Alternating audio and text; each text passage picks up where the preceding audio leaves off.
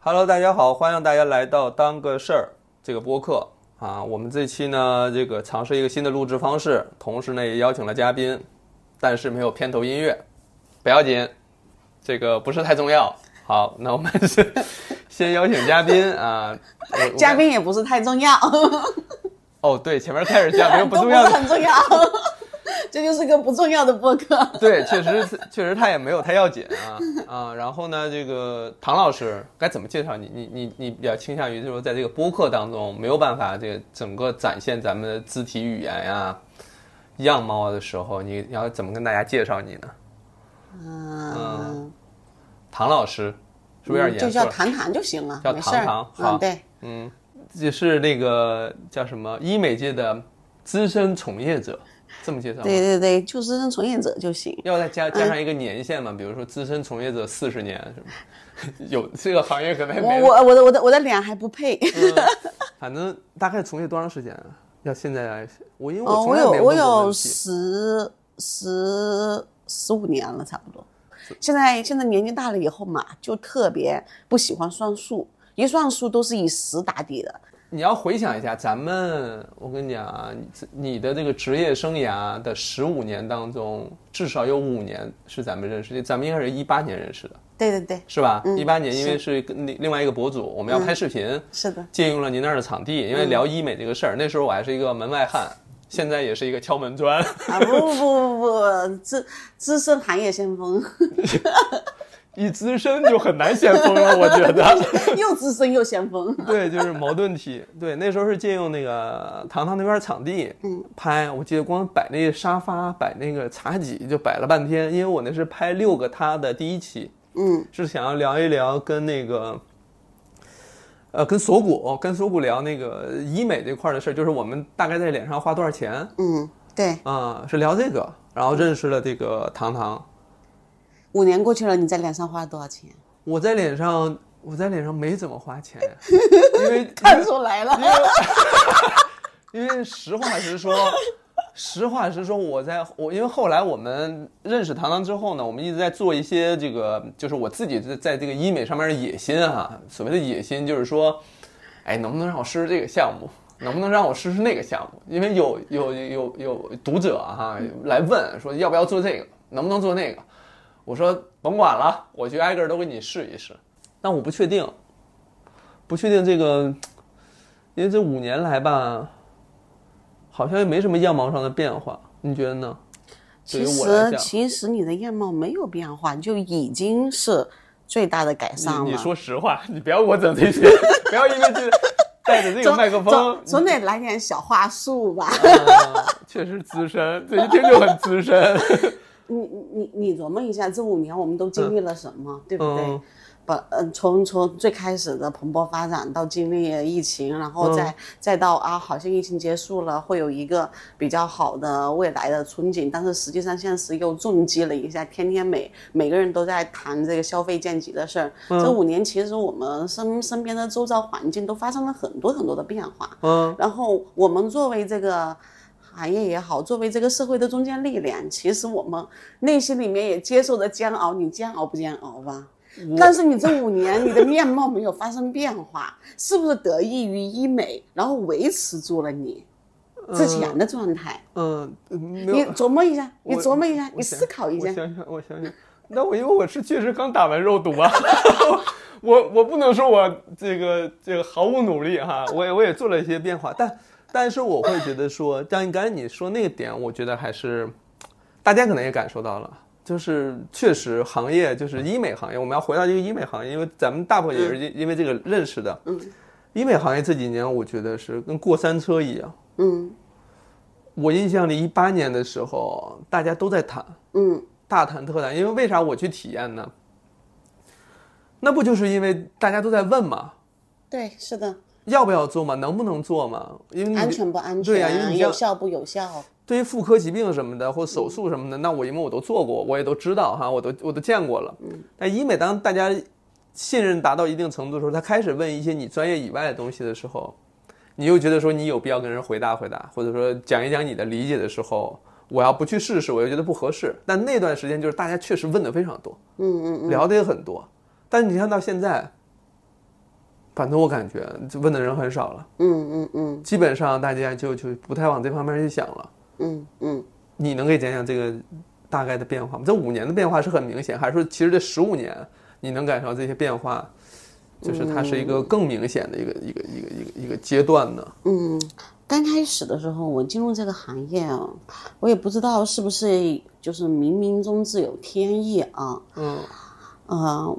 本身我本来来北京并，我之前不是跟您讲过吗？我当历史老师，我来北京并不是想要做这个行业的，我也对这个行业毫无所知。嗯然后呢，当时其实是想来北京做一些文字方面的工作的，嗯，但后来呢，迫于现实的压力，生活所迫，历史老师 什什么意思？不好找工作是吧？ 就莫名其妙的就进入了这个行业。 嗯但是我后来呢，回顾以后，我就在想，我为什么会进入这个行业？我就在想，是不是因为我自己在很年轻的时候也体验过这件事情也有关系？嗯，因为你可能还是真的喜对美有所追求。哎，那那我追问一下哈，就是说，其实你在进入这个行业之前，我你是体已验过医经美，啊，我体验过医美。我哦你在、我在大学二年级的时候去体验过脱毛，这是一个非常有趣的故事，嗯，您讲讲，非常非常有趣。嗯，啊你你说非常非常有趣，大家的这个这个预期啊，已经调得非常高哦，了。这个就就就这件事情特别特别没趣， 无趣至极。嗯不过就是一个渣男的故事而已啊快！点，这个小 耳朵已经支起来 了。我大二的时候开始谈，开始谈恋爱嗯，大二啊，大二开对始谈恋爱，谈恋爱呢，当时呢找了一个男朋友，嗯找到了一个男朋友啊，那感觉还不错啊。嗯那么呢，就在一个呃嗯不能说月黑风高什啊，么的 吧。月黑风 高的晚上啊，在学校的这个寝室楼的下面，然后情绪到位的时候呢，他就亲吻了我。嗯亲吻我的时候呢，他亲吻完了以后，他说了一句话，当时嗯我就整个人就陷入了冰窖当中。这个哦画面一定要到那个言情小说的画面啊。嗯他说了这样一句话嗯：“你扎到我了。”嗯哦，他当时说完这句话以后，我特别尴尬。嗯，首先，我第一个我长得也不算太丑，对吧？然后第二个呢，非常漂亮，因为这个声音，大家听这个声音就能听出，样貌上是其实是非常出众的。扎到你了， 过分啊！完了以后呢，然后他说完以后，我当时就觉得 受到了很大的打击。不是这个男生他自己刮胡子了吗？他刮不刮胡子不重要，但是我不知道他出于什么心态，嗯在一个这么浪漫的环节，而且这是我的初吻，我实话跟跟您说，就是那是其实是我的初吻，嗯，然后我的初吻，他居然说这样一句话的时候，唉，对我情感上也造成了巨大的伤害，嗯，所以我第二天我就再也没理过他，哦，我以为他当时我就手刃了他。啊， 当时我就阉割了他， 这个会会会有违禁词吗？不会有违禁词啊，当然也不会删 减。我觉得这个情绪是非常到位的。啊，当时但是我第二天开始我就再也没理过他。嗯虽然我在情绪上面啊或在情感上，嗯抽身抽得很快，立刻就割断了。当然，我也认为他是个渣男啊，立刻割断了这段嗯哎情，感。他知道他自己当时说那个话是不得体的吗？我不知道他知不知道他得不得不重体，要，就是不重要，不重要反正这个人现在在 我的现在在我的脑海里面就定义为一个渣男了，嗯啊，但是。这个事情在我心中还是留下了一些阴影的，嗯，留了一道疤。对，嗯留下了阴影，嗯，这就是情感伤痛了啊，嗯嗯就是我这个做医美也是有一些情绪诉求在、哦情感但确诉求在里面但的，确实就是说第一次谈恋爱啊呀，嗯，对，希望、希望那个男生会看见， 会听见嗯啊那咱们这播客现在可能也才两万多人，啊，听不见是吧？ 听不见行， 哎我在 努力。太遗憾了，对，当然就是如果说他听力还有的话， 那应该能听到。 那听力我不希望他有。 对对对，嗯 后来呢，我就开始进行网络搜索，我说我我就开始进行网络搜索，嗯就搜索激光脱毛。哎，那时候你是已经知道，就说已经知道有这个技术了。哦我不知道这有这个技术，我只是搜索脱毛。因为有的人其实是这样的，嗯，比如说我也遇到，就这个呃上大学的女孩儿，嗯，她会说她自己的胡子比较重，嗯，她会来问说六老师，我是不是激素水平有问题？她想的是激素水平，嗯，她想的是不是用药物治疗？那你那个时候就已经知道要脱毛了，这个可能又跟我另外一个高中同学有关，初中同学有关系。哦我有一个初中同学，她全身的毛发都非常重，一个女孩儿。嗯嗯后来呢，她就她就在她高中毕业以后就去做了全身脱毛，然后我就知道哦原来还有这些技术，我多少还是有点了解的。哦，那我明白，嗯明白对嗯，然后我就当时搜索了脱毛，后来呢就去了一个特别特别小的，我就现在回想起来就是一莆田人开的诊所嗯啊、然后就进行了一个呃就是激光脱毛，那时候还对仪器还非常非常的，嗯、不太先进，嗯，不太先 ，进这话用就是落后 呗，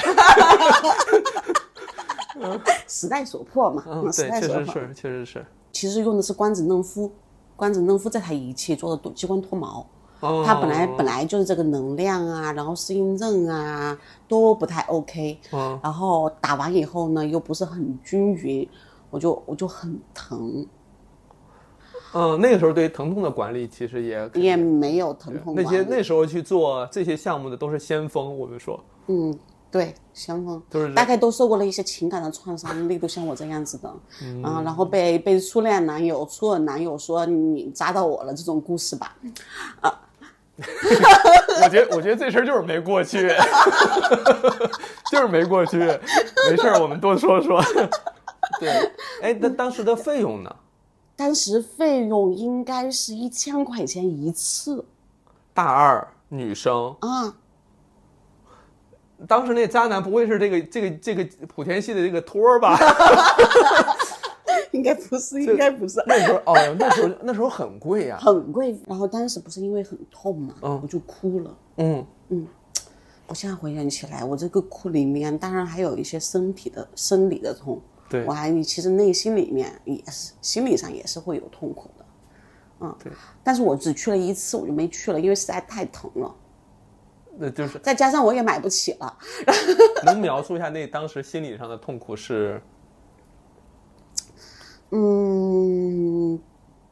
多少这个事情会还是会给你造成一定的伤害，就是你这句话害我来受这个苦，对。会不会是然这种？后我也会觉得有一些，嗯，希望这种疼痛感逼迫自己忘记，可能也会有这样的一些心态。会会不会有？还有另外还有另外一种，就是心理学上可能就是用自己呃身体上的疼痛来惩罚自己这个看走眼。对，就瞎 瞎了我的狗眼，那个时候你做完做完的效果好吗？效果不好起泡了。他还他还忽悠我买了个几百块钱的膏，这是哎，这就一千多出去了。一千多出去了。那这钱是怎么攒出来的呀？ 我我可太务实了。第一个那时候也不算穷，其实嗯我那个我的生活费还是可以的。嗯嗯，然后第二个呢，就是平时也就会注意攒一下，嗯，但是应该是厚着脸皮问爸爸要的，具体钱怎么来的我忘了。嗯嗯，但也是确实是弄完一次，后事后呢？事后就是觉得说以后可能这个事儿这算是接触到了嘛，嗯，是觉得这事儿的体验是觉得说 OK，那以后要要往那方面多留意、多关注，还是说，因为这次的这种接触就很像是误打误撞，没有，就是在后续也没有再留意这件事情了。嗯后续就是接触过这次治疗以后，就说哦，原来就是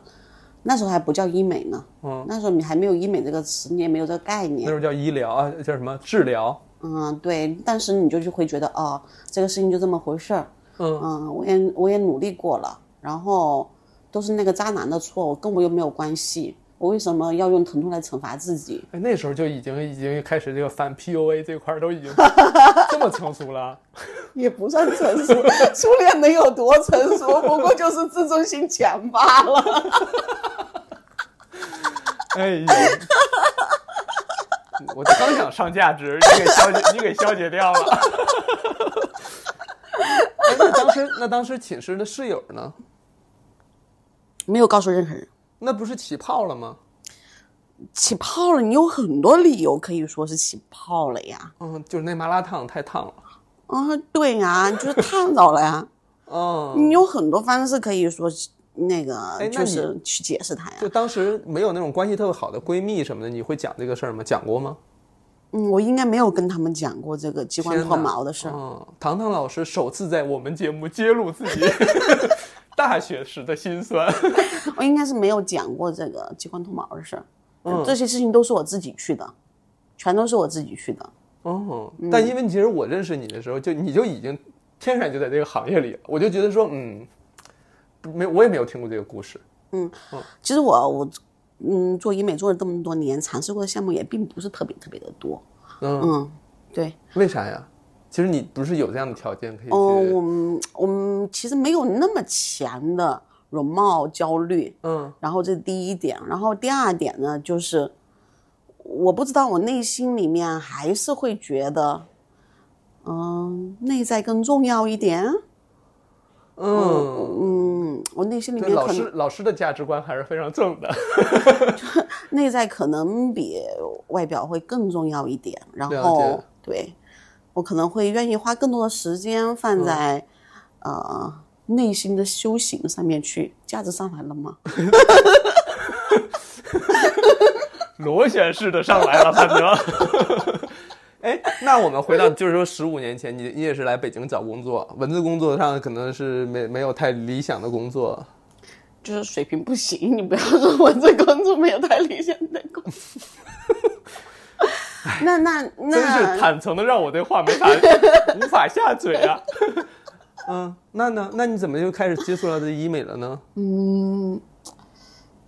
最开始我是呃在嗯那个也是一个很遥远的网站吧，豆瓣网写东西嘛，嗯，写东西以后，我当时当老师觉得一眼望到头了，不然就当老师了，嗯，嗯，要看看这那个，时候当了几年老师了，那时候已经当了三年老师了，我教初中历史了， 就看到头了。那太无趣 了。啊太无趣了，真的。嗯，仅代表他个人的这个这个言论啊，这不代表说咱们这个初中的历史这个对无趣。总共就两万 多人。那那个初恋男友的看听不到，行吧， 这有一些不必要的这种保哎，我护没有措他施。的微信，这期讲完发给他，我我不看。发到朋友圈说：“哎呀，应该有人听一听。后来他问我，又回去了啊，螺旋式的下滑一下。嗯啊后来他问我、说：“那个你为什么要跟我分手？”我说最终也没有告诉他，就是因为你这句话。”哦，不要告诉他，让他这辈子都不知道到底为什么含恨。 哎呦，咱们是不是有点背后？我觉得就是，嗯，闺蜜间的发泄，我觉得是，我觉得它是合理的。我们把这些行为合理化一下。然后又来北京找工作，回过头来了、啊，又螺旋式上升一会儿。好好好。但嗯这才是正常人的交流。我跟你讲，有大纲的话绝对不是这么聊，但我也不是很喜欢哈。好，我们回过来说，就是来北京找工作，这坎儿过不去了，反正是。 来北京找工作，嗯，找工作刚开始其实是在那个、呃一个传媒公司做些文字工作，嗯嗯、后来呢就也觉得可能很多北漂的同学们都经历过的。我刚刚开始想来北京或者来北京，是因为有同学在这，嗯啊，一个女女同学啊，不是男同学，女同学在这，没有人纠结这个啊。我得强调一下，毕竟刚才讲了一段爱情的故事，总得讲点友情的故事吧。 然后我就来北京，好像是冲着他来的。嗯，刚开始是跟他住在一块儿，就是从两个独立的个体，嗯变成住在一个屋檐下面，其实还是会有很多冲突的。 啊嗯，讲的还是两口子的事儿， 听的。行行行，对对，室友室友关系，呃，是有关系。然后我那我就面临了一个比较大的，我还得交房租给他嘛。嗯嗯然后我就面临一个呃比较大的经济压力。嗯那传媒公司那时候的工资就不是很高嘛，嗯，然后我就开始投别的简历，投别的简历呢一投呢投到了一个什么？我看简历上面写着空军总医院，那空军总医院招嗯是文案，玉泉路那边儿，嗯对于全国那个空总。然后我听年少无知，觉得这个 title 还挺大的。后来呢，就去面试，嗯面试的时候原来是空军总医院的激光美容啊，皮激肤光美容中心。哦哦，他在们招啊文案对他们那儿有一个中心，对，对对对对对，就是皮，嗯，他以前皮肤科嘛，嗯，然后再招文案，然后我就去了，去了以后，啊，然后那个领导就觉得我还不错嗯嗯啊，就极力的要求，嗯，就请我留下来，嗯嗯，感受到了在这个陌生城城市里面的一丝丝的温暖。又给我整画面啊哎了，又开始又整画面了，这真是讲的都是一个分镜一个分镜的， 可以可以，然后我就决定嗯留下了，留下来，留下来了，然后就进入这个行业。最开始是非常羞耻于跟人家讲我在做什么的，在医院上班不行吗？不能这么说吗？在医院上班你做什么工种呢？我就宣发嗯，对不，这个这个医不院的宣传口，然后我就会跟人家说我在做那个文文案编辑工作，最开始是这么说的。啊啊嗯。其实还是多少还是有点那啥，因为当时是不是对于这种医美啊这种萌芽状态，大家的口碑也一般，所以你不好意思讲啊。对，口碑非常一般，然后大众认知也非常非常的低。那时候他又由于，嗯、前辈前辈们、先驱们啊，好好，先驱们们在做这这个医美项目的时候，在做它的包装的时候，嗯总会把它包装出一个非常华丽的故事。嗯，我懂啊就早比期如的宣传让大家对早期的反感宣传，比如说你本来是一个保姆，嗯你做了医美以后，你就变成了千万富婆，总是会制造一个幻想。嗯，我知道，就是早期的那种，就是价值观极极为奇怪、偏离的一些宣传的内容。对，你就很难跟人去解释，现实并非如此，那当时的文嗯案你也是这么写的吗？不是这么写的。听我你讲，嗯你最好是，好吧，有些词也是用过啊， 因为它实在太有效果了。但它确实带了那个时代的它的那个局限性啊。那时候，对对对，嗯，后嗯、我呢对这个行业就是有比较深刻认知，或者觉得还是可以稍微再干下去的嗯阶段是什么呢？我就会刚入行没有多久，大概也就是两三个月的时候，嗯，接触了一个嗯、真人秀，真人秀的一个就是一个活动，也是十几年前了。嗯，十几年前了，那个时候特别流行做这个，但是比较火的报纸是《精品购物指南》。嗯，我知道，我也、我也我也见过那个。对对，嗯，但是最流行的营销方式呢，就是在报纸上打免费招募的广告，比如说免费招募一个什么什么样的人，啊、完了以后到到医院里面来，嗯，来了以后呢，进行一些选拔，最后选出了一些具有故事性或者代表性，或者他就是改变后做完大整形以后，它的变化比较强烈的案例，嗯嗯嗯然后出来以后再推向市场，就是这么一个流程。那时候是非常非常流行我的见过，哎，我、我看过，应该是韩国的综艺吧？你有嗯啊，看过？对就是对韩国对，就是他之来自美前人，嗯，对就是之前就是你你觉得她可能都她不是说不够美的问题，可能都已经影响她社交，嗯影响对正常生活，甚至可能都有一些健康上的问题了，然后来变，然后大变大变大变样儿。嗯，大变活人儿，然后她可能做的是那种巨复杂的综合的那种面部的是的手术或什么的，那个就很复杂。嗯，嗯，当时就也会做这种事情。了解。啊、然后呢，那能入选的那肯定是可以给他们免费打造的嘛。那不嗯能入选的话，我可能会就会有一些，比如说折扣方面给到您，这些也是一种营销手段。那时候你们主要是看故事了。嗯，对。那我就负责了这个项目，哦负，责了这个项目呢，我就会接触到很多很多这样的人。嗯，很，我第一次跟他们进行了很多的深度访谈，嗯然后因为我要给他们拍各式各样的视频，我负负责整个策划嘛，各式各样的视频，然后我就必须要走进他们内心，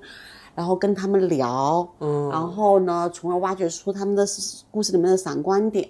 然后再把它拍摄出来，等等等等这些环节就是我的工作。我之前其实是不太理解的，不太理解什么。不太理解他们这个行为的，就是来做整形这个行为。那时候做手术的是更偏多的，嗯，就啊就像是现在我们大部分认知做做皮肤啊，做做微整不一样，那个时候做手术比较多。所以那个时候你其实一方面从事这个事儿，嗯你一方面其实不理解大家的。对，就是我至其少实也在审视这个事儿。那你怎么到后边转变了呢？因为当时确实，因为我印象里非常早，像你提到那个阶段的时候，大部分都是大手术，嗯，对，就是很复杂。嗯，因为我确实在这个之前工作的时候听到了很多的很多很多的故事。嗯每那个阶段，每个人就是有勇气做这些大手术的人，他内心真的是会有情感诉求的。哎，那你哪你当时的哪个故事，或者说哪个人的分享，让你觉得说，就是非常非常非常印象深刻也好，或者说你会觉得说，哦，我一下能理解了他为什么来做这样的大手术了。嗯嗯，讲两个，一个呢就是她本身很漂亮，嗯本身很漂亮，然后在我眼中看来，哦，她她面部也面容也是完美的，身材也是完美的，而且她日常也非常非常的自律，在我看来她而且有一份很好很好的工作，嗯，啊，那个时候在金融公司做理财分析师的工作都是很好的。那就是说整个都是非常令人艳羡的一个状态对了。对对，嗯，是我当老师的时候接触不到的人。嗯嗯他来做这个事情，我非常非常的疑惑。我说你为什么来要要做这个事情？然后他就讲了一个非常渣的故事，也是渣男的故事。他说他有一个相恋六年的男朋友，嗯，然后他们本来一起相约去呃考到国外去嘛，嗯，然后呢，结果那个男朋友呢考托福就一直考不中，然后后来他考中了，嗯考中了以后他就出国了，出国了以后呢回来，后来她这个男朋友呢就跟就跟她的闺蜜好上了。那嗯对，她想来做的项目是什么项目呢？是丰胸。嗯然后是因为她跟闺蜜对比，对，第一个是她跟闺蜜对比，嗯然后第二个呢，就是她在国外的时候呢，她永远买不到自己 size 的那个内衣内衣，嗯，对，永远买不到自己 size 的内衣，然后要从国内，然后买回去过到国外去，然后她又认为国内的款式不是很好看，哦，她嗯就嗯了是解一件两件三件事儿，估计在国外也有一些感情经历，然后嗯觉得就是可能就是因为我的胸小的原因，所以所有的归因到是因为对，胸归部因的到我问自己题。胸小的原因。了解，嗯，后来就来做这个丰胸。其实那个时候做这个丰胸是很疼的，那时候的丰胸是什么样的技术啊？就是腋下切口，然后塞假体进去那一种，嗯哦，了解，还是这种，还是这种形式的。但是你哦的，因为因为这个玻璃面特别的大，那时候腋哦，那时候切口是在腋下，现在不是改了吗？嗯嗯，各种切口都可以有，哦嗯，但是一般情况下，中国中国女生都会选择腋下，因为比较隐蔽一点。了解，啊、不是有下周病嘛，还有孕切口都会有嘛，嗯但是那个时候大部分人都会选择腋下。了解，她做完丰胸以后呢，其实很疼的，嗯，那玻璃面积还是很玻大璃面积的，嗯太大了，很疼，他就给我打电话，嗯，说那个糖糖我真的很疼，晚上的时候疼疼的翻来覆去，嗯然后就哭，嗯嗯，然后第二天我还给他买早餐，然后关关怀他，因为我觉得我对他有责任了。那时候，嗯当他就是可以就是自由行动的时候，那时候还没有完全出院，他就让我陪他去买内衣，因为他嗯，以前的、以前的内衣就已经穿不了了对嘛，，是，对吧？然后让我去陪他买内衣，我们到我们一起到商场到内衣店买内衣的时候，他就穿给我看，嗯然后跟我说：“糖糖，你说好看吗？”我嗯说很好看，嗯，然后然后他就。非常非常的开心，包括店员也会说赞赏他哦，你这么瘦，你还这么那什么，嗯就我非常好看。后来大概过了他拆完线过了一个月吧，嗯过了一个月以后，他他又给我他又给我联系说，糖糖，今天今天我穿了一个就是比较性感的衣服去了酒吧，嗯好多人搭讪我，嗯我真的非常非常的开心。这个人的联系方式我到现在已经没有了，嗯，但是他在这个过程中的每一次欣然的变化，嗯，跟我分享的那种喜悦，嗯，跨过伤痛的那个欣喜，嗯，或者跨过伤痛之后的豁然开朗。这个都给我内心造成了巨大的冲击。嗯嗯，我以前觉得这件事情它是没有意义的，对，哦因为其实你要从旁观者的角度来讲的话，肯定不是凶的问题。嗯实对际上哈，是不是凶的问题？嗯嗯，但但可能他归因到这件事情了。对然后他也由这个解决这个因，也确实发生了变化。对，然后他感、他感受到了内心的愉悦，嗯，他可以真的去跨越这个障碍。那他后来有继续继续做其他项目，或者说因为这个基因解决完的，后后来我就没有再跟踪他了。嗯，了解。对我们，我们我们之间的情感交流和我们之间对于这件事情的，嗯，共同共同度过，嗯，都截止于就是他后来明白。就是做完以后改变，改变以后他给我分享，啊、就是我们可以不理解。解这个嗯当时他的选择，但我们能够看到的是他做完他自己认为对的选择之后，给他带来的变化。对，可以这么就理解是有有很多事情，它其实原来你内心里面的创伤，有时候是可以通过你外貌方面的改变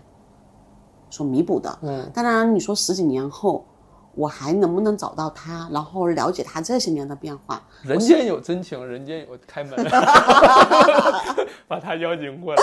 但是当时给我的触动非常非常的明显，嗯这第一件事情。第二件事情也是在这个活动中产生的。嗯嗯，她是一个什么呢？她是一个没有鼻子的女孩儿。嗯，了解。这就是属于这个整复外科的那个领域的鼻了。再造什么的那种话。对，她是没有一没有鼻子的女孩儿。最早的时候，她就参报名参加了这个活动，但是这个、这个手术它没有那么容易，对，它没有那么容易，也不是哪个医生都可以做的了解。啊。但是她的故事给了我很大的触动，嗯，我就记在了心上。是。嗯，记在心上，我就一直在想，嗯，这个这个女孩叫张冬梅，对，这个这个这个故事，因为给过给过我很多冲击，也让我在整个我的职业生涯中有过一次很辉煌的经历，所以我我对她很印象很深刻。嗯，讲讲。嗯，两年之后，嗯，然后我去了另外一家机构，嗯啊，不在北京啊，去了另外一家机构。那家机构其实它的整形外科是非常厉害的，嗯，他们能做非常复杂的整复外科的手术。嗯当时我就想起了他嗯。啊，哦，等于说当时你认识他的时候，其实没做，因为没没找做到合适的人，做不到，哦做不了解到了，解医疗技术达不到，那个医院承担不了这项手术。但是他一直放在你的心上。对他一直放在我的心上。嗯，了解。然后两年之后，嗯我就啊、发现，哎，这家机构这家医院的医疗技术能实现，能实现它，了解。我就又联系了他，嗯联系了他，我自己，他是他是包头人，嗯内蒙古包头人，我自己当时从嗯从大连飞到了包头去找了他，嗯我说这次有机会了，嗯，我们要不要一起来试试看？嗯然后他就同意了，嗯，因为他内心的需对这件事情的渴望和需求是极其强烈的。他中间其实也想了很多办法，找过很多机构。可是都没你有给内他心时里间那个强烈的力量是什么呢？第一个力量就是我被他感动了，嗯第一个力量就是感动，嗯，我希望去帮助他了解。啊、然后第二个第二个力量呢，就是我们现在这个机构也需要宣传。明白，啊，让大家更多的人知道，其实这种复杂的、比较难的手术，这些机构也可以做。明白，嗯两相两相两相契合，双向奔赴，嗯，对，双向奔赴，你用的词非常的符合这个时代，嗯，讨厌， 就是阴阳怪气，然后这种。 我们为了避免这个节目太沉重，所以我们中间可能就是要打断一下。好，我们再说回来，你去包头找他了，我就帮他找他们，嗯，真的是每次听都会哭。 还有去包头找他，然后他本身这个故事就非常感人，啊、他在这个过程中付出的辛苦与努力，他为了改变自己的面貌，然后所尝试过的方法，都让我看到了一个平凡人为了获得更美好的生活，嗯，的尝试的的的分享。或者说从某种程度来讲，也不是说他也不是说要获得多更好的生活，他就说那我能不能获得跟正常人一样的生活就行。嗯，我认识他的时候，嗯，他还他还没有没有没有结婚，嗯在我在认识他的时候，他已经结过婚了嗯嗯啊就是你然后从大连飞过去的时候，啊，对，已经生小孩了。嗯然后他就不希望他自己的孩子再被别人歧视，嗯被别人笑说你妈妈怎么那样？嗯，了解，确实，嗯，这里面又含有了母爱的伟大，就是这个、这这些行为对不仅仅是为自己了，嗯，我还有为孩子，对对，嗯就真让我触动颇深。我就在想，我一定要帮他达成他的心愿，我就开始策划这个故事。那那机构也会想，因为他这个手术非常非常的复杂，嗯，也不是说就是一次就可以完成的，那我们应它该是怎要几期来完成的。对对首先因为他的鼻子是缺损的，还有植皮瓣嗯对，啊，对，提前要做准备，对，大家买扩充器等等等等，扩张器等等等等，啊，提前做准备，然后呢，又让这个这个故事获得更多的媒体关注，嗯让更多的人了解他。后来呢，我们就策划了一个事情，就是他来有一个有一个求医的故事，嗯啊，求医的故事。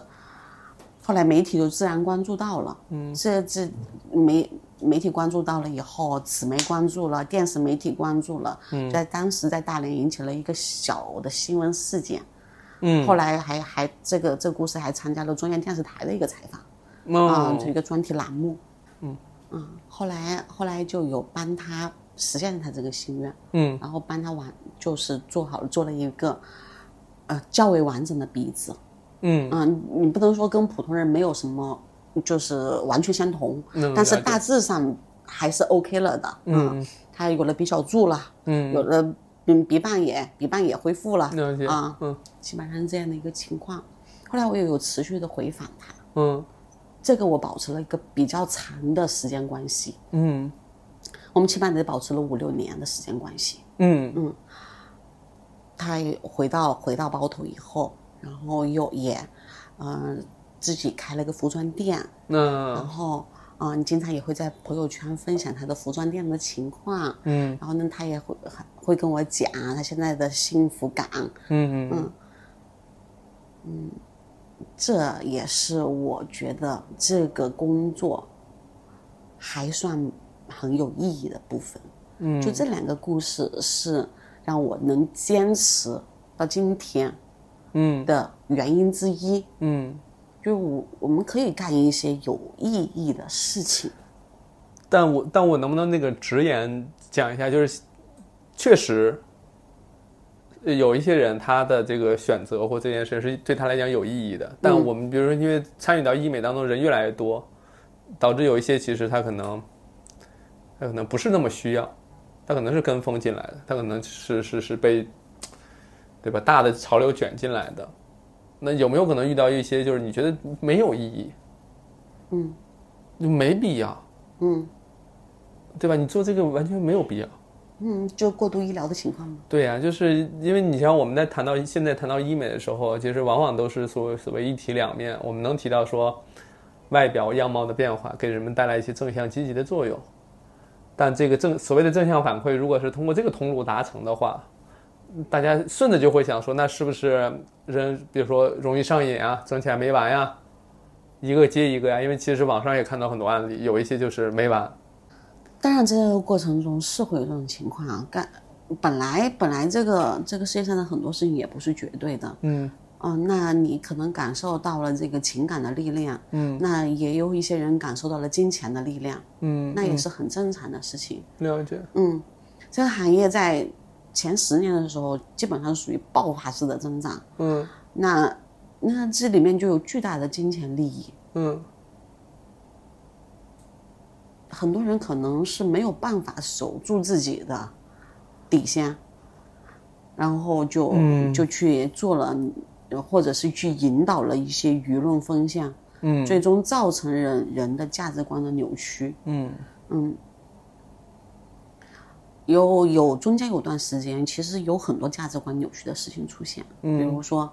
嗯、比如说把自己整得很奇怪，对吧？那种有些网红把自己整得非常奇怪，对，我记得国外有时候给自己说，因为崇尚老虎，还是说给自己整的很像一个老虎啊，或是我那些照片其实好像一提到就脑海里还甚至有画面。真的很奇怪。然后包括这包括这些年，为了不断的创造新需求，然后起的这些美学新标准，所谓的精灵耳呀，然后高颅顶啊，等等等等这些东西，嗯，有一些我也不，我都实际上从从从字面我已经理解不了了。嗯，理理理解不了了，理解没有关系，这都是可能在一些巨大的金钱利益的冲冲击之下，嗯，做出有些人做出的选择，明白。嗯，那有些人又信任了他们的选择，嗯，对对，这是一个市场经济行为。嗯嗯。当然，我们不是要批判这个什么市场经济行为，咱们这两万多的小电台，它也没必要 做不到这个事儿。但它其实是有这个现象的。是有这个现象，你得你得诚实的去面对它。嗯嗯，但是这几年是在趋于更加理性的方向在走的，嗯大家更多的度过了那个欲望膨胀的、疯疯狂的、利益至上的年代之后，然后大家在理性的往前走。然后第一个方面是消费者变理性了，嗯，越来越多的消费者变理性了。嗯嗯。具体表现在哪儿呢？嗯，具体表现在我们这个行业的整形手术，嗯，在严重下滑，就占比已经是严重下滑了。就是说，嗯，大家不再期许说我在我的脸上动刀动枪，动大规模的手术，然后以此来做一些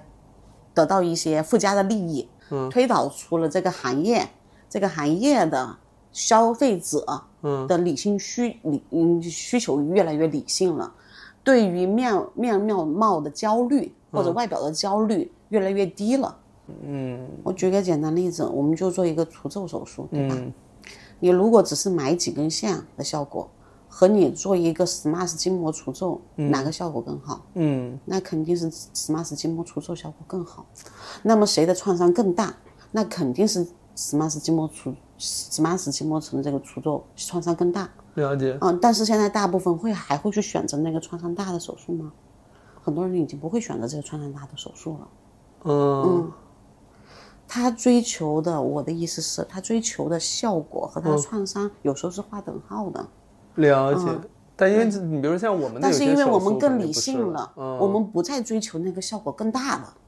哦，我们我我们在我们我们在。在追求一个 适度适中，所以那个手术的占有率或者是手术量在下滑。明哦，那其实是来讲，就是消费者的所谓的消理，费者嗯对他的理预期在降低他了，他的理性是因为他的预期调的更理性了。对，是的，我不再说追求我年轻十岁、嗯年轻二十岁这种、这种虚无缥缈的事情了。年轻三岁可以吧？我刚才就是最开始我咱咱俩说的，你就保持住你现在这个样子，五年以后你还是现在这个样子。 哦，所以这个宣传语都叫冻龄 嘛， 这不叫冻龄嘛？就是说意思就是你没看有过你没看过有不少小词儿啊。对你没有继续变老， 这就已经是很努力了。啊、对，就是已经是最大的成功了。嗯，嗯，你不要指望一逆龄嘛，你要指望的是动龄嘛就。逆龄你就你就有点天方夜谭了，冻对龄咱们还可以使使劲儿。这是不是我们消费者变理性了？我们的宣传也变理性了？对嗯对，这这我不知道是不是因为广大的人对于那个所谓的逆龄，然后投入了很多精力、时间或钱进去之后，发现也达不到这效果，所以大家不如说咱们还是理性一点吧，这嗯事儿没戏，咱们还是尊重科学吧，是这意思。但你看最近不是有国外是不是有个富豪？他是硅谷还是哪儿？我不知道。他啊对对要花硅大量谷啊的钱，又是换血又这那的，就要要让自己怎么的，就重返年轻还是嗯什么的。你看这个了吗？看看了，嗯，对，但他肯定不是医美的啊，他不是做的医美，他是有什么饮食、运动，再加上各种高科技。高科技里面应该含有医美了，我不相信它不打扰。那你说是不是近些年所谓的这个理性，也体现了大家对于衰老这个过程也变得理性了呢？嗯，就逐渐接受了。嗯，因为过去我们可能对于什么永葆青春、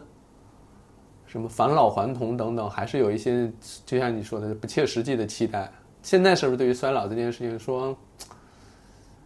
这日子就这么过吧，这老点儿也无所谓？会不会对衰老这件事，我们也慢慢也趋于理性的判断了呢？是我觉得是大家对这件事情的认知变深刻多了。嗯，嗯它再也不像早些年间都是你可以理解为就是多巴胺消费吧，嗯 赋予了赋予了美好的想象以后，嗯我我买的不是这个项目，为什么我愿意花五十万一百万去买一个手术项目？我买的不是这个项目，我买的是一个美好的未来。买点梦。买的是一个梦，买买的是一个绝世美女的梦。嗯嗯，现在这梦大家都醒了。大家都都醒了，因为毕竟有些 P 图软件也可以 P 成绝世美女的。 原来是科技的发展， 算法的更新迭代解决了这个核心问题。对，再加上就是有一些过度医疗以后的这副作用，也在网络上不断的被宣传嘛。对，就是可能大家这个想法就是，从一开始的狂热的追求，到慢慢到到可能直接那种巨额的巨量，就是非常剧烈的波动，到那种我百分之百拒绝。嗯，然后在来回波动当中，慢慢去到一个相对稳定的、理性的一个状态里去了。嗯，包括我我有时候在看，因为我自做科普的中间有一个阶段是大家都把目光瞄向了女明星。嗯比如说，我们当时做过很多科普，说女明星生完孩子，她其实也不像她镜头前的那么光鲜亮丽，因为生产整个过程，她是很劳累、狼狈、很辛苦、很很痛苦的一个过程，她是没有办法，因为。比如有些国家，她可能皇室哈，生完孩子之后半小呃就半天还是这个六个小时以内要出来拍照，要向大家证明怎么母子平安或什么之类，这是一种所谓的他们的那种皇室的要求。但其实很多女明星或什么，她们生完孩子之后，身材没有变化，样貌什么都没有任何变化，然后大家就会说啊，那是不是我也应该这样？他就会有这样的情况。我觉得那个阶段可能是在几年前，但现在呢，慢慢变成了就是网上你能看到所谓的就是明星的生图，你就会发现哦，嗯，他们妆也挺厚，嗯，他们皮肤状态也明显看到哈，那皱纹什么你也能看见或怎么着。包括前两天我跟六夫人在家聊，他说他他就说他说哎，那你有时候你参加一些综艺，就是会有一些女明星参加，她们在现实里看的是什么样？我说她们就是人，该有皱纹的地方都会有，该有衰老的痕迹的地方都会有，她们可能是在努力的抹平它或掩盖这个事儿，或不想过多的呈现出来，但她那些是有的。他说啊，那我就放心了。原原来女明星，我说对呀、都是人嘛。我就觉得说，可能这近几年可能这样的情况就会少了很多。大家对于这个衰老啊，或者说容貌的变化，其实好像接受度比以前高了很多。嗯，当然我不知道这是不是经济下行下大家被迫接受，嗯，还是说确实大家理性了很多，嗯，对吧？那你反过来，比如说，那你说医生这块儿是不是也较较之前理性很多了呢？会有这样的变化吗？就比如说在给患者推荐项目，或者说说沟通这些项目的时候，对于效果的，因为你肯定是要跟这个所咱们叫什么求美者要去沟通这个项目大概能达到什么样的效果，很多时候其实这个行业里面达到什么样的效果，不是医生承诺的，是咨询师承诺的。嗯，嗯，所以这个其实就是，比如说求美者要先跟咨询师沟通，嗯，然后做项目是医生，那怎么能够在这三者当中，大家都对于那个效果能达成统一呢？这个涉及到医院经营内部，有时候其实咨询师和医生之间的对这个效果的预期或者承诺给用户的不是一个东西，有分歧，会有分歧。在有些机构里面，就是会有分歧，比较严重的分歧。嗯嗯，那那那你说那消费在在一个前前经营的角色里面，其实医生的话语权并没有想象中那么大。啊、在早些年的时候，嗯医生在医疗服务这件事情上面，没有想象中的那么有话语权，为啥呀？嗯，明明是他来做这个东西，因为它最终是以经营结果为导向的。嗯，但是这些年是医生在逐渐的去把这个行业，就是做做进一步的升级也好，然后逐渐的去主导一些事情。那我们能不能问一问，就是当中这个咨询师他们到底在里边扮演的是什么角色呢？他在中，他是在这个求美者跟医生之间的这个环节，对，这个中间这个环节其实还是非常重要的，因为它还涉及到就获取需求以及销售，对吧？然后它甚至可以还跟营业额相关。嗯，然后那我们可以顺着去想的话，你涉及销售的话，肯定还跟个人收益相关。对，其实这个东西我我觉得应该，对吧？听众应该是非常明白这件事情了。但他在中间到底扮演的这个角色是什么，以及说这个角色是必须要有的吗？嗯，其实，在很多国家没有这个角色。那这为啥咱们这儿有这样的呢？核心就是在最初这个行业发展的时候，嗯，就设置了这个角色出现了。啊、这也是由我们的前辈和先驱们设置的。嗯是，在巨大的可能金钱诱惑之下，就需要这如果比如说，嗯，我直接面对的医生，我作为一个消费者，在一个高速发展期，我直接面对的医生，医生可能会告诉你这些东西你都不用做，你可能只做一个项目。但是作为整个经营者来说，老板来说，他可能希望他的营业额更高。那么，如果直接接对接医生的话，那这个就可能会打折扣，他也没有办法很好的管理医生，那么他就需要一个中间角色出现。然后对顾客的话，既有医生的管理，又有中间角色，就是咨询师的人的管理，这样呢，他更好的能把控这个组织方向。嗯，这是第一嗯种可能性。了解，嗯明白了吧明白。然后第二个呢，医生的医生的产能，它更有价值的地方在于交付，就是最终它实操作操作，嗯对，交付操作最有价值。如果把沟通这个功能都放在医生身上，那嗯医生就更加无暇做做这个操作这个他事可情能了。一周要三天沟通，两天操作，哎对，类似这种啊、哈。那么从经营的角度来讲，会认为这样的经营没有效率。那么我不如把沟通这个事情放在另外一个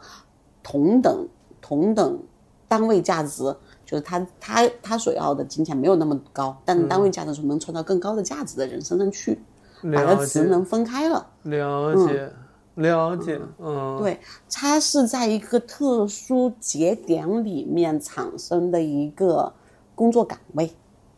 那你说，如果说未来人们趋于理性之后，那种就是这个消费者也好，或者是患者直接跟医生沟通这种形式，未来会产生吗？还是说这种呃，已经已经有有在产生，有在产生，嗯当然会有产生了呀。然后呢，随着这个、呃行业的不断往前进，那么可能这些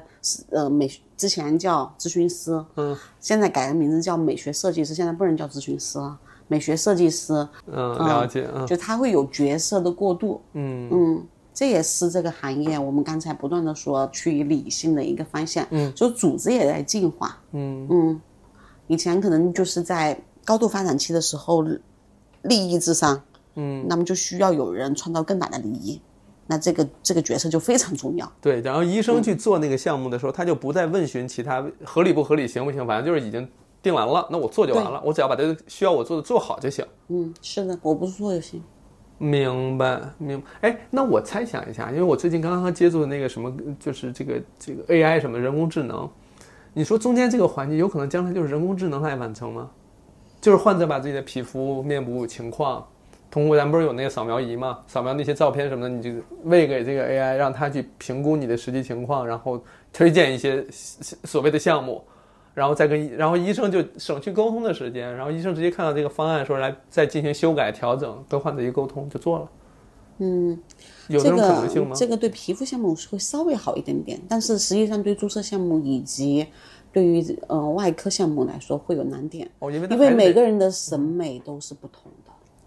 了解了解，啊、这也是很多医生有时候不愿意跟用户直接沟通的原因。嗯比如说我的审美理念可能是自然和谐的理念，但是有些人偏偏就要芭比大眼睛，嗯，就要那欧个下式平行大欧蒜式片平行大双眼皮，嗯就要那个狗狗下垂眼，了呃，解非得要微笑唇，嗯，嗯，那又是啥？就哎是说这是让嘴看起来是就是自然就是笑的。对，自然就笑的。安全就是明星就以 Angelababy 为特征嘛，嗯，了解。对，这个审美是需要沟通的，这个审美沟通起来，很多时候不仅在术式上的沟通，更多的时候是在对美学理念上的沟通。那近几年，比如说，嗯就是我我们我们见过好几次都没有展开聊哈，就直播行业呢，直播行业的兴起对于医对于医美行业的影响呢，近几年、嗯挺大的。怎么形容这个大大嗯或小呢？之前可能很多人会认为医美行业是个暴利行业，很多人会认为啊，但是在最开始发展的时候，它确实是。但是随着这些年材料成本嗯啊、运营成本啊各方面的成本的增加，它的利润其实远没有那么高，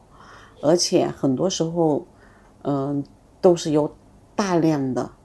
营销成本嗯，也就会是说，放这在个里面的，这个行业其实有过暴利的那个阶段，有过，但现在显然已经不是了，对，是的，就是因为环节当中的成本很多。嗯，我们当然不去不去具体区分哪个那些成本到底到底是不是花的有必要哈，反正是有很多成本了。对啊，包括合规成本，包括人员成本等等等等，嗯这些成本附加在上面，其实是医医疗机构的呃盈利嗯并没有想象中的那么高啊、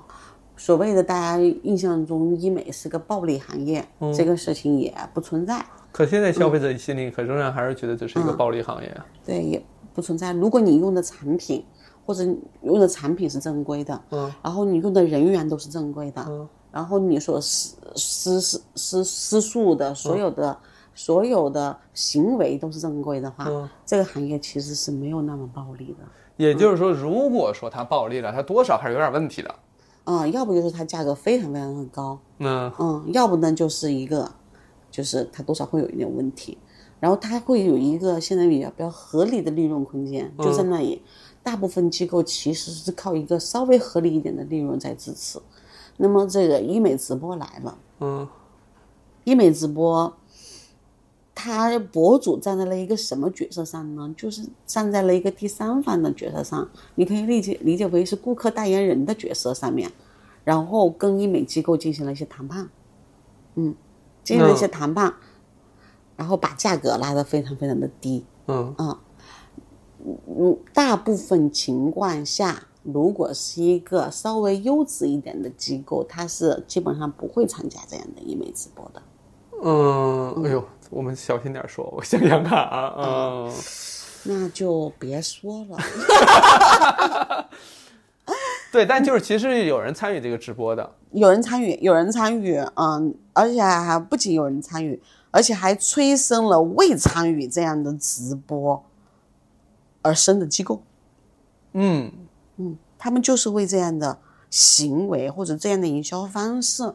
服务的机构。了解，它跟那种以前传统的，就是从过去一步一步发展来，它慢慢变得合规理性这样的一个过程的这些医美机构，相比的话，有一些是新兴出来，就专门服务于这种消费模式的。嗯，对，是的，会有，嗯，它的用户，它的用户也大部分是通过这种形式来的，然后它所有的流程设计也是为这种形式服务呢。那岂不是会会有可能会出现那种什么眼见他骑高楼什么之类的，然后头楼塌了之类的？嗯，最近最近就有这种情况，对，也有暴雷的情况，都有，就是这这都是疫情期间衍生出来的，就是这三年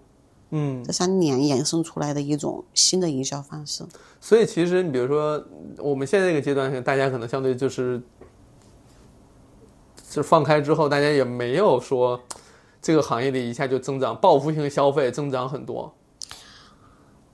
也没有，没有，甚至可能在在第一季度的时候还稍微好一点，但是到了第二季度，基本上全国的医美行业啊都过得不是很好。那那研所谓的那种报复性增长，春天又来了。嗯浪花赶紧打拍拍打我吧那种局面也没有出现，这跟整体大环境是有相关的。那是不是当初那些为了直播就是产生的这样的机构，是不是现那现在它还还好吗？还是说基本上也都没了？有些没了，有些有，就是有些可能在这个过程当中就活下来了。嗯，有些对，有些会活下来，有些就消失了。这个也这个非也非常考验你机构经营者的经营能力。那我还是挺好奇一件事儿的啊，因为其实你可能过几年，每过一段时间就会有一些那种营销方面、营销的手段或营销的策略是会发生变化的。但你说有些企、有一些那种医美机构，它能开个十几年，开很长时间；有一些可能就是就那边儿那个就那个楼就那个地儿，你今天是这个名名字，过一段时间又换另外一个名字了，可能重新装修一遍，换个风格就又变了。那可能是风水不好，咱们我 还在认真问呢。对，那你说这种比如能长期开下来的医美机构，它要有要具有哪些特质呢？以你十五年，应该你肯定也见过很多，对吧？辉煌衰落，什么新兴什么之类的。嗯，第一个它有一个，嗯，较为长期的，较为长期的一个用户经营方针。这句话怎么说呢？这么句话怎么分析呢？对，就是它有一个比较长期的去经营管理自己用户的基础主线，就是它的经营策略，它是得有的，不是今天说，哎，我这个浪潮来了。嗯，啊，比如说直播浪潮来了，我就接直播啊，嗯嗯，比如说达人直播的浪潮来了，我就接达人直播，嗯，然后这会儿我们现在这这几个月，我们整个医美行业被抖音搞了一圈儿，然后抖音直播来了，我就接抖音直播，嗯，然后什么东西来了，我都接什么东西，啊，或他他他第一个他会有一个比较清晰的主线，哎，嗯我。干我擅长的事情是什么？我对用户，我的用户经营思路是什么？然后我会坚持下去。那么我去选择在哪个浪花上起舞，这我觉得是蛮重要的，不能一会儿一个变。了解，就相当于说是这不你是什么样的基因，你就可能就适合什么样的浪花儿。就什么浪花都不想错过，是不是？某种程度也是相对比较短视啊。嗯，因为都想赶上啊。但是不是每朵浪花都是你的花呀？嗯，路花路边的野花也是不要采的嘛。就是又不不不， 又到婚姻问题了。嗯， 是，它有这样的主线。那你比如说像很多仪器设备或者说技术，它也在总是在变。嗯，对。对，那你说机构是不是也要就是，呃所谓好的机构，是不是说你总能第一时间跟上新的设备？不是，刚才讲到了一个用户经营经营策略嘛，对吧？然后第二个呢，就讲到了一个产品的经营策略，就是你要清晰的知道你采用什么样的产品组合，你可以给到顾客好的效果。顾客在乎的到底是。你今天进了这台仪器，明天进了那台仪器，你的仪器迭代更新的快，还是你给我做成了什么样的效果呢？他在乎的到到底是仪器本身还是效果本身呢？毫无疑问，他其实在乎的是效果。那你说有没有消费者就是觉得你这儿有最新的仪器，我就就可能更加倾向，就至少给你这个机构加分。然后那个那个机构呢，它可能能达到的效果，但是它用的都是旧的仪器，当然会有，会有这样的人，对当吧？然会有。嗯但是你这里面就涉及到一个你跟用户教育的过程。嗯，那而且这就涉及到这几这几年，其实因为新材料、新仪器不断的进入这个市场，嗯啊、不断进入这个市场，实际上很多机构在疲于奔拼命的买新仪器，买买买新材料对，。因为我看他们很嗯多宣传、宣传的物料上或宣传的东西上，都是说我们那儿有最先进的什么仪器，对，是的，因为但是消他没费者他其实因因为他没有找到别的核心竞争力，嗯，他没有发掘出自己别的核心竞争力，所以他只能跟人家说我这里是最新的。了解，它就很像是那个这个早些年那个手机混战的时候，就是我内存大，我这个这这这 CPU 什么多厉害，就是那只能堆这个硬件嘛。嗯，其实那就是像医美机构的堆硬件这么一个过程。对，嗯，但是一新一气，新一气太快了，就你今天是这个样子，他过段时间换个壳，他加个名字，然后又卖你一次。嗯，他可能发现发现一个新功能，嗯，有时候那个功能还没啥用，加个边儿，多个手续，然后告诉你它新一期，你买吧。所以也有，其实也有这种，咱们呃，真是一期播客得罪所有人，就也有一些厂家其实哎，人收，幸好没有介绍我。 所以就是说也会有一些医疗机呃，也就是器械厂商来收割收割这个这个叫什么机构的钱，当然啦，这个行业里面利润最高的其实是上游厂家。那我们应该一致对他们。 所以他们其实也是会定期搞个新产品出来，对，当然，嗯，是的，他们甚至有时候换个壳就出来了。所以他们也倾向于去去在宣传说新的设备就新就是好，对，然后现在反过来逼着机构都去买新设备。是的，哦，他们很多时候也会主动做 C 端教育，做完 C 端教育以后来倒逼机构买。哦，那现在就是有一部分，咱们也说，那消费者有时候他也买账啊，他就是觉得这个可能这个越新的越好，嗯，肯定是有这种情况的。但我们是不是可以说，比如说回到那个所谓让大家理性下来，就是讲你不用管这个仪器新或不新，它能不能实现你的效果，这才是核心。对，就是是你的，这钱买的不是说一个使用新仪器的体验，你要的是你最终的效果。嗯只要你保持是这个态度，嗯就不会陷入到这个所谓这个新仪器的陷阱当中。嗯，对，对就吗不会被割韭菜。 这事儿聊的，完了，我跟你完讲，了啊我我这、我职业生涯今天戛然 而止，呃资戛然而止。这个这个这个播客的这个标题就是“资深医美从业者说聊完这一期我就失业了”， 那怎么也不得平台给我上个热门热门。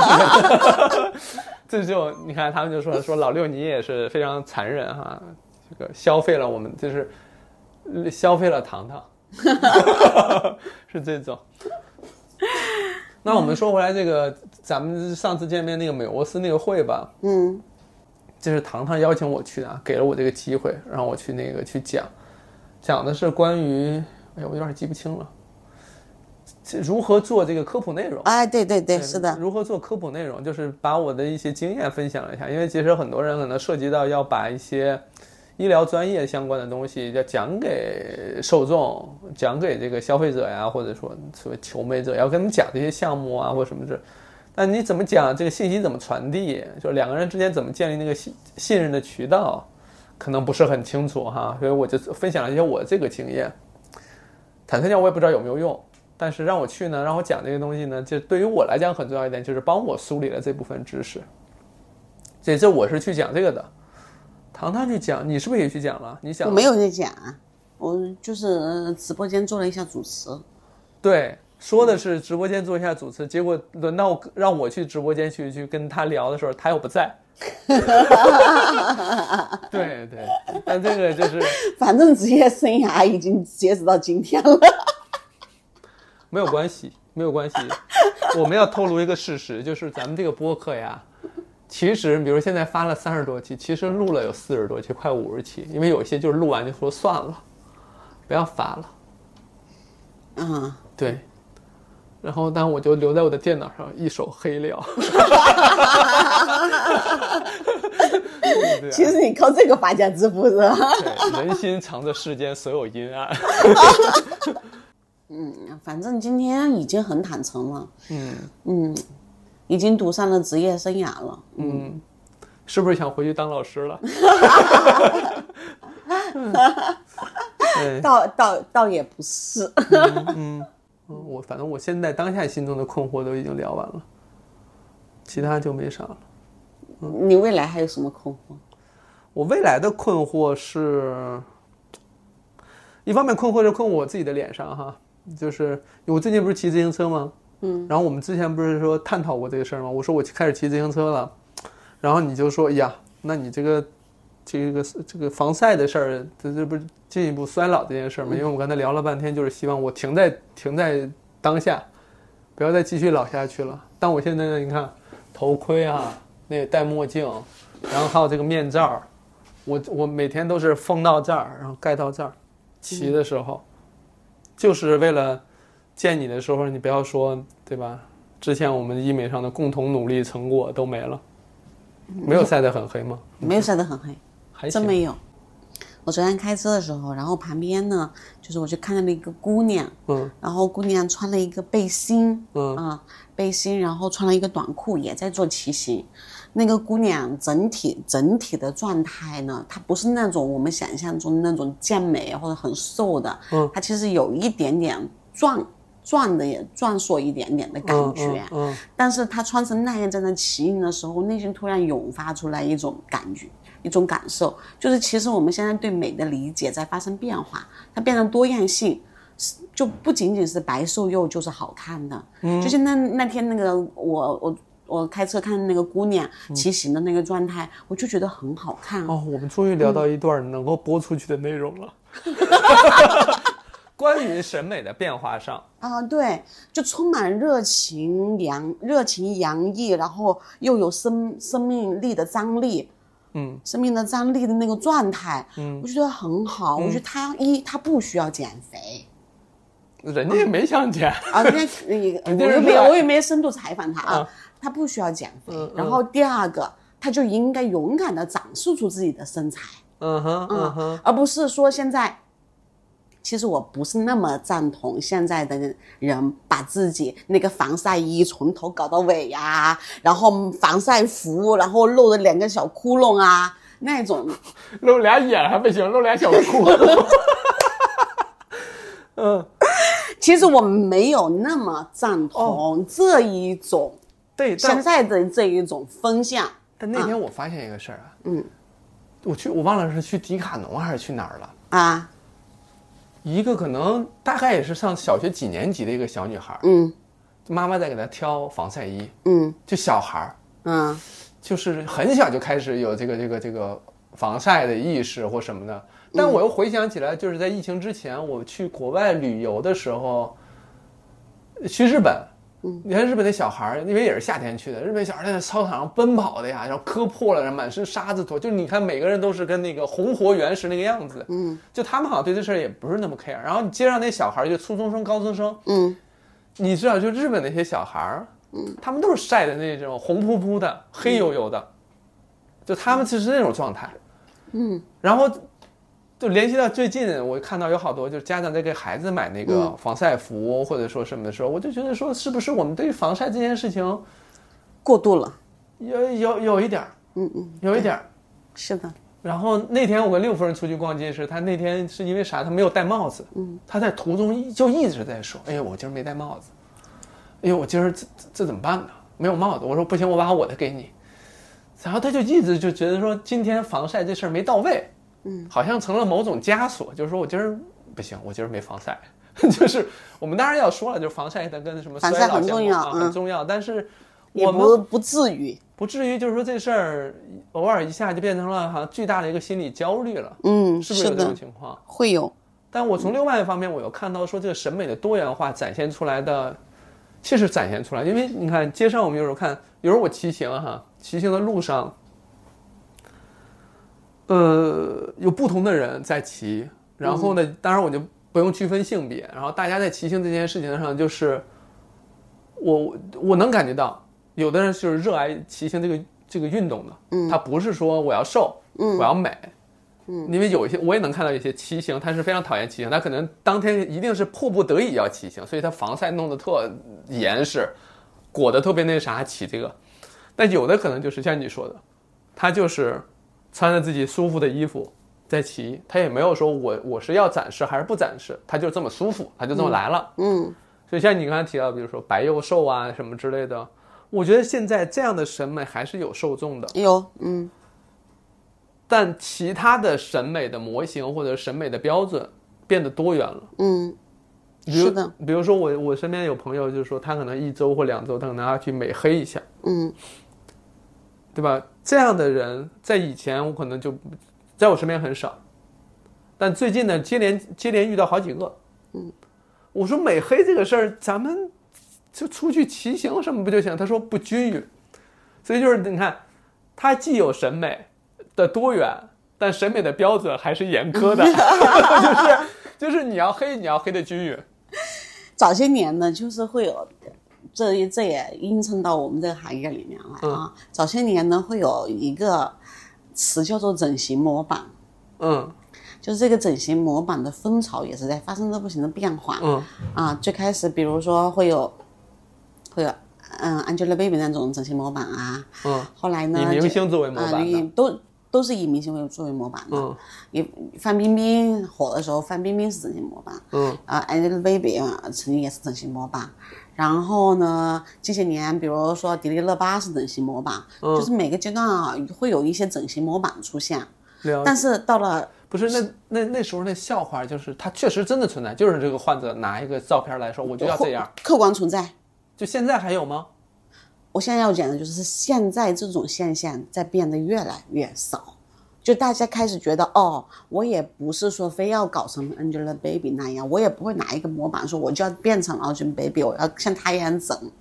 现在嗯大家已经开始慢慢的泛化了。就不会说在同一个阶段里面，很多人拿着你范冰冰的照片说：“哎呀，老六，老六拿着范冰冰的照片说 我呀，哎， 你要指责范冰冰啊呃我想想也不是不行啊。 对，但那现在会不会说我拿了五张照片说我要这个我要鹰的眼睛，什么谁的鼻子谁的谁的嘴巴会这种吗？也不会了，也不会了。明白。因为每个人都可以有他自己的特色在，大家也知道我老六是办变不了 Angelababy 的，那确实也是，咱们就是说实话实说啊，确实也是。科技达不到。 嗯，来生吧。对对，我明白。所以，那你说，那现在，比如说大家去跟医生去谈的时候，他会，他首先他会谈到自己的问题，对吧？但他谈到自己的问题的时候，他一定会暴露出，或者说会展现出这个人他自己审美上的理解，嗯，对，对吧？那、现在的阶段是我要怎么样才能变好看，我要怎么样才能变那好看这。个好看的标准呢？好好看当然有各式各样的标准啊，嗯，那这就是一个选择问题。那你你比如说你要变，你要变得在哪里变得更和谐一点？我为什么刚才说到 AI 取决不了这件事情呢？嗯就是每个人对于和谐的理念、对于美的理念都不同，其实是要通过沟通产生的。但和谐这个词听上去是很很很很妙的哈，就是嗯我不是要达到什么样的谁的眼睛谁的鼻极子致啊，啊，嗯，对，因为那个真是放在我脸上也未必和谐，对吧？我就说把应该 Angelababy 放我脸上，她不和谐，因为头大呀， 人人家小脸放我的脸上也不行。那就是说和谐这哎，件你有微事笑唇，嗯，这重要吗？ 这重要吗？我就说，那这个所谓的和谐这件事情， 其实是不是也需要是这个医患能够达成这样的一个共识呢？嗯，对，是的，所以，其实我们有时候在跟这个患者要再去，就是这个求美者再去沟通的时候，不是说要，不是要去跟患对方去探讨美的标准是什么，我们可能要去听他想解决什么问题。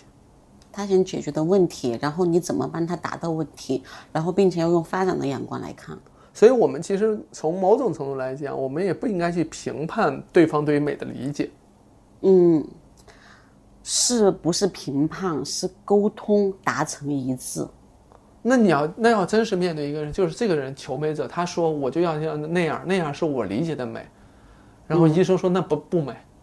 这不是我所理解的美。然后我们双方如果达成不了一致，那我们可以不实施这个项目。所以就会建议说，那你去找认同你这个美的医生。对，很多人很多医生都会拒绝。嗯，比如说刚才所说的嗯那种比较理解的、比较畸形的美，就是我我拿着 Angelababy 照片，我说医生那抱歉做不到。就她，嗯，你是我找的最后一位医生了，找了三百多个了，都说不行。那一般情况下，医生还是会拒绝他。那一般情况下确实就是真的不行。嗯，对， 医生肯定会反问你，想想为啥三百多医生都拒绝你，还是会拒绝他。还是会拒绝。嗯，了解，当一个人拥有这么大的意意愿的时候，他的预期将很高。嗯，万一你没有达到预期，那将是一个非常复杂的可数。你要考虑到的就是这个风险，与与你产生所的价以值。所以医生在拒绝的时候，他也要考虑自保这个事儿，当然要考虑了，风险上的问嗯题哈。因为这件事情本身就不会说有完全满意的状态。你你嗯说每，嗯，就比如今天你找一个双眼皮医生，嗯，啊，你是满意的，但是一百个人找这个双眼皮医生做双眼皮，你保证这一百个人满意吗？不保证。嗯，两百啊好好一百个人满意，你保证两百个人满意吗？对你只要做下去，就总有不三满百意啊嗯个的人，对你只要做下去就有不满意的。嗯，那么很多满意率高的医生，可能来自于他对适应症的选择，还是说对于预期的管理，嗯，适应症的选择嗯以及预期的管理，这个人的基础就是好，嗯，我做它就是非常有把握，我效果就是很好，嗯，那么我的满意率高。那 剩下的那些效果不好的，然后预期又非常高的，产生客诉的，有可能就在筛选面诊的时候被筛选掉了。所以其实也存在，它是一个双向选择哈，就是你嗯对你你你消费者你可以去选医生，选你信得哎过的医生你觉也在选择你得，他也在选，对，所以在这个沟通的过程当中，其实它某种来讲叫做互谅底牌，嗯， 就是我看你到底对对这个事儿有多执着，嗯，你越执着，期待越高，我反而越不敢做，是的，嗯，了解，或者说从某种上来讲，就是咱俩要一见面的时候，一一一这个把这个词儿一对，突然发现说俩人审美这个差得很远，嗯，那就没法做，对吧？你要的是那种，然后我觉得那个够呛，我我从我内心里上不认为那是美，我就没法去做那个。所以经常有人也来问我咨询啊，说，嗯、我今天找哪哪个医生面诊了，然后你觉得我应该做这个手术吗？然后我就会问他第一件事情就是你跟他沟通清楚了吗？你们两个达成一致了吗？嗯，如果他含含糊糊的，自己也没搞清楚我在中间是怎么样达成一致的，或者说我们之间是否真正形成了一个共识，嗯，如果并没有达成这个事情，我都多半会劝不要做。嗯，对啊，很多时候就是你还没有想好，你可能出于一时冲动，然后去做了这项治治疗，然后你冲动完了以后，发现你跟你想象中的梦幻结果，你想象的是个绝世美女，实际上还是个嗯普通美女，那么你 你的差距不是说你做一个项目就能弥补的呀，嗯嗯，就心理落差太大了。嗯了解。它可能是一个合格的手术，但不是一个合格的医美行为、医美服务。嗯，合格的医美服务，它其中包含了手术的成功，这个顾客的用户满意度，对吧？它因其实是一个，然后最后这个顾客对于这整个手术，最后他对于跟他自己的预期之间的契合度，这整个手术它其实是个复杂的这个医医疗服务，它是一个非常复杂的生理上的和心理上的结合。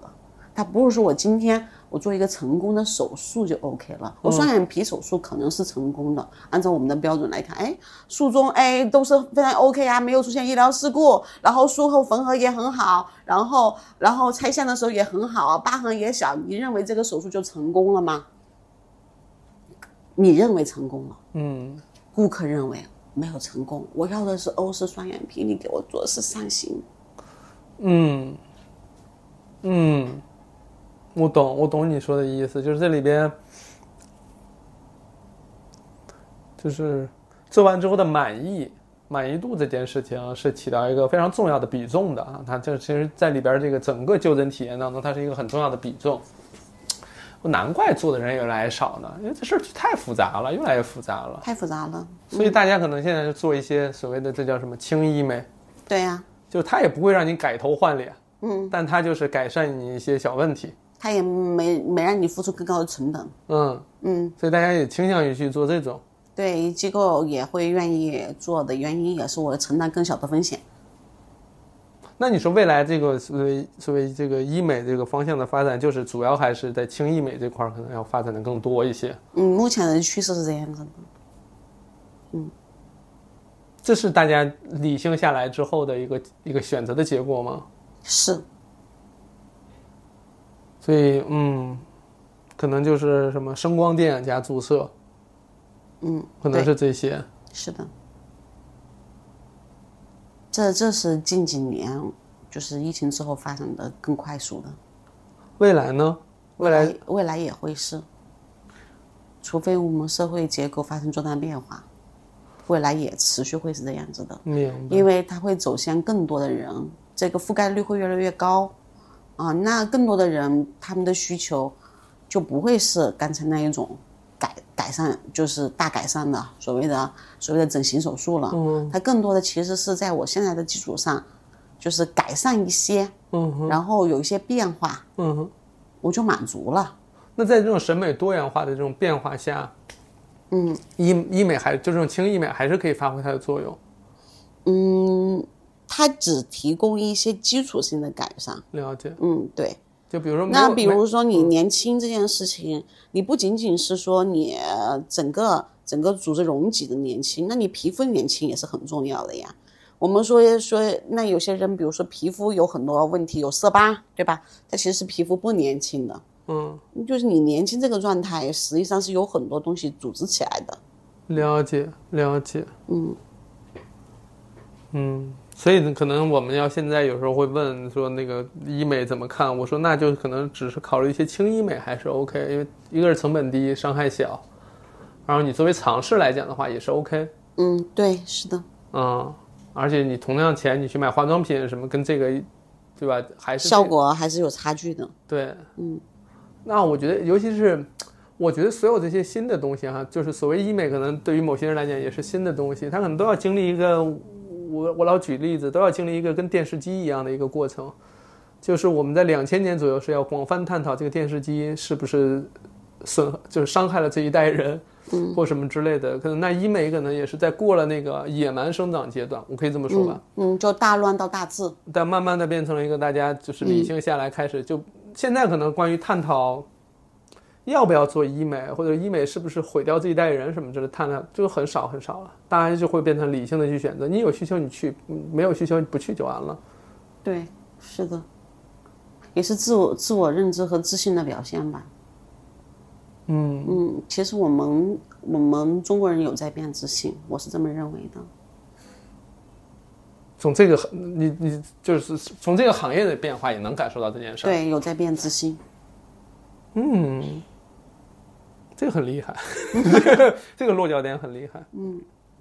那你们从业者不会担心吗？因为人们越来越自信之后，觉得自己挺好，不需要搞这些，那不就是就等于说这个受众少了吗？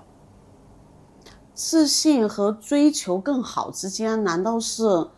不能同时兼容的吗？就是我我盲，就像我盲目自信，那我觉得我可以那了，你追不追求更好呢？追求，那你是不是做了医美呢？就是完美了。我啊嗯我我也觉得我自己可以啊，还很好呀。然后，但是你说我有时候觉得，哎，就是就觉得皮肤状态不很好，那我也会去做做做做一些项目啊，做一些水光啊。然后我觉得我其实紧致度还可以，所以他们让我去做抗衰，比如说是马甲、超声炮啊之类的，我都没去做，免费给我做我都不做。然后，但是你，然后我就觉得我我整个你要不要得到承认，可能就是怕疼呢什么之类的，不怕疼？但就是不做。嗯，我就是真没做。嗯，但是我觉得让我看就不需要做。嗯，然后我就觉得，哎，我突然通过健身，我有点变化，就是还更紧致了。我没有做治疗啊，然后那我，但是我通，比如说我通过别的行为方式，我其实是可以达到不了，比如说我的皮肤的细腻化呀，然后我的就是色斑的减少啊。然后我冬天的时候，其实皮肤还是会有点敏感的，比较薄的这些问题，我其实是通过别的方式都达到不了的，那我就会去选择做，这就是哦，我对那这些项目的理那解。有你这样嗯的想法的人，你就你觉得会不会未来越越来越多？因为是这样的，就像刚才你提到的，比如说，我觉得我脸上有问题，嗯，但是呢，我可能认为能解决这个问题的只有医美，嗯，对吧？但其实你会发现说，哦，好像可能通过运动，通过调整作息，或者说减少糖的摄入等等，假设有这种东西哈，嗯，哎，也能改善，嗯。所以，那你可能要优先选择其他的，而不是选择医美。但是医美更快速啊，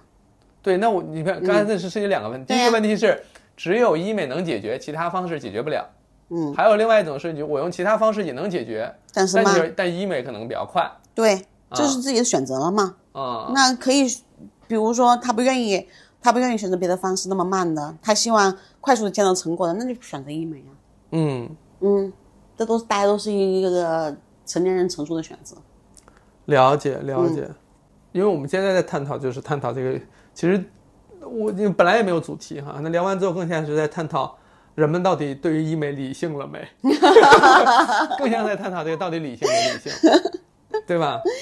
会会趋于理性的，嗯，这就是很很正常的历史发展的规律，对，因为你看，事物发展的规律。糖糖说这个话，我就特别信，因为他是历史 老师，他去探讨这个，就是他在他去看这个行业的这个历史变化，我就信。这个这个行业，嗯，过了快速增长、蓬勃发展期、快速增长期以后，嗯当大家都能冷静下来，然后更深究或者深研一些事物的规律，然后去做脚踏实地的事情，这个行业可能会给整个医疗行业带来改变。如果说大家还是在蜂拥而至，嗯，蜂拥蜂拥而至在一些呃一些短期利益上面，那这个行业可能也给医疗行业带来不了什么改变。那所以你对这个行业其实还是乐观的。嗯，目前为止是乐观的。嗯，那我我我我我追问啊，因为我们刚才问了好多，这个都是消费者嗯跟医再生，不乐观，我就要失业了。这期录完你就快了， 跟乐观没关系，跟这期发不发有关。哎，那我要再追问一下，就是 说，呃，比如说有些人想要步入这个行业，嗯，你觉得现在是一个想步入这个行业的一个一个一个一个适合的时机吗？因为有很多大批机构也倒掉了，嗯是，如果他自己本身是一个高素质人才，什么时候都是 OK 的。嗯嗯，对，因为我们这个行业还在之前就整体的从业素质并没有那么那么那么那么高。对，那整体从业素质没有那么高，嗯啊，然后整个行业的职业教育能力也没有那么好，嗯嗯，所以如果有大量的就本身自己就是个人素质、学习能力都非常优秀的话，他进入这个行业是 OK 的，他可以带动原来这些行业的人在职嗯职业职职业能力以及素质能力上面都有所提升，了嗯，解，是这样子的。但你如果说你现在进来的话，你只想挣快钱，那这个年代没有那么也就是说，你如嗯果还以为这个行业是个暴利行业，然后想要加入进来，就对，算了，哎然后挣快钱那就算了，没戏了，对，嗯，不是挣那快个年代。挣快钱的机会也都没了，因为这口儿也嗯有关闭有了，有还是有啊，不能说完全没有，嗯只不过没有那么多了。嗯那对于比如现在医学生什么之类的，他们可嗯能将来要选方向，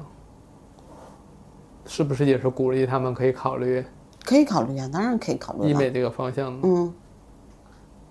在哪个阶段的时候，这个医美这个方向或者整形医生都是都是都是稀缺的，至少都医哦是生这稀个缺。对，嗯，了解了解。哎，那我还有另外一个事儿，就之前看了花总的那个纪录片，我不知道你看了没？嗯，哪个阶就是直播行业，就到越南或到哪里去，他们在当地段？啊啊啊开始啊！做那个怎么医疗啊什么的，呃，不是去去做直播什么之类的。那我们嗯要去，就是这讲怎么说呢？去看全球的话，其实有很多国家是不是对医美医美这个发展，其实还都是，甚至可能都没有。嗯，是，这跟经济水平有关系。所以其实其他国家可能也会经历跟我们这个咱们国家这个医美这个行业的这个变化路径一样的过程。会，嗯因为我们走的也不也是人家走过的路，所以那假设我们要看韩国现在的这个状态，是不是就是未来我们可能医美行业要走到的状态？嗯，当然我虽然不是，是我我现在也是的不知道韩国现在什么状态。韩国韩国是呃就第一个就是价格，我们就说一件事情，就是这个材料成本。嗯，材料成本，韩国的材料成本实际上是比中国低很多的。那未来有可能在中国也会发生这种事情，我们大量的自主品牌，嗯就自研品牌会产生。嗯然后呢，国家也确实在大力的支持这个医疗行业的治疗品牌产生、自研品牌产生。然后产生这些自研品牌以后呢，那么接下来我们的材料成本就有可能下降。现我刚才有讲到一件事情，现在这个利利润实际上是在上游，其实机构端其实没那么挣钱的。嗯嗯嗯，利润都在上游，嗯，利润都在上游，很大一部分就是其实我们现在材料成本是很高的。了解。嗯，对。那么接下来有更多的获批的材料产生，比如说去年就批了一百多一百多款胶原蛋白，嗯嗯，更多的材料产生的时候，这个他们材料成本在下滑，嗯材料成本下滑以后，那自然就我们终端的这个，呃，to C 成本成本也在会下滑，嗯，就是基于用户用户顾客能用更便宜的价格获得同等的医疗服务，了解。嗯，所以大家所理解的这个行业的价格高啊，干嘛的，嗯不是由终端机构导致的价格高，很多时候终端在进材料的时候价格就已经很高了。了解了解，我现在可以理解开头你说这是一个正常的市场行为，嗯，因为这些背后你是你肯定是要考虑成本、收益，嗯，然后上下游，嗯对，你钱从哪儿来，嗯，对吧？花到哪儿去？哦，所以将来未来可能就是，对你说的没有问题，就是价格更低的情况下，享受到同等或者说更优质的嗯服务体验，或解决更、更更这个解决相同的问题，你需要花的钱更少了。对，是的，嗯未来可能会是这样子的，但是不是以目前为止这种直播的形态，就是一味的压榨中游的利润产生的，对，其实利润不在这儿哈，利润不在这，嗯利润在上游，但上游不管，游上游上游肯定你直播肯定都卖出去了，肯定好啊。对呀、它当然是你卖的越多，我销货越快大嘛。嗯，当然更好了呀。上一个没在管这个事儿，但是未来可能就是随着新的材料不断的进来，不断的进来，获批的材料，后边的产品也不断的进来以后，这个材料成本在下滑。其实现在已经出现这种情况了。就是我们获批的东西越来越多，获批的品牌和材料越来越嗯多，选择也新越来越产品多嗯越来越多，对，选择也越来越多。比如说我刚才讲到的一百多一百多个获批的胶原蛋白，那么很多不行的胶原蛋白可能就在二季度连一次药都没销出去，那么嗯就逼迫着有些胶原蛋白厂家降低自己的成本，嗯，进入机构，那么我们机构就有可以以更低的价格卖给消费者，嗯那么消费者就可以以更便宜的价格获得同样的医疗医疗服务，嗯嗯嗯，对。这个播客最后把矛头指向资本，哎呀，但我觉得这个道理道道理大家应该是都懂的，嗯，道理大家应该是都懂，这个我觉得没有什么太大问题，我觉得已经讲得非常清楚了，嗯，我我还是以我个人的角度来讲，我还是会持续关注这个行业，还会再看，我觉得还是挺有意思的，因为你很难。感谢你的关注以及对我职业生涯的断送，这个我锅我可不能背啊！是，不行，我职业生涯断送了，你得保我后半辈子。这播客录的是，这到底是来录播客还是来招人的？哎呀，行吧，我们这期就这样吧，又聊行好的聊了快两小时了吧？对，有两个小时，非常开心。然后争取，对，我看我们到时候最后能留多少吧？最后留了半小 时，看留多少吧。然后感谢感谢谢谢糖不用糖，谢，不用谢啊，不用报名字，谢谢，嗯，好，这样，再拜拜见，嗯，拜拜拜。拜。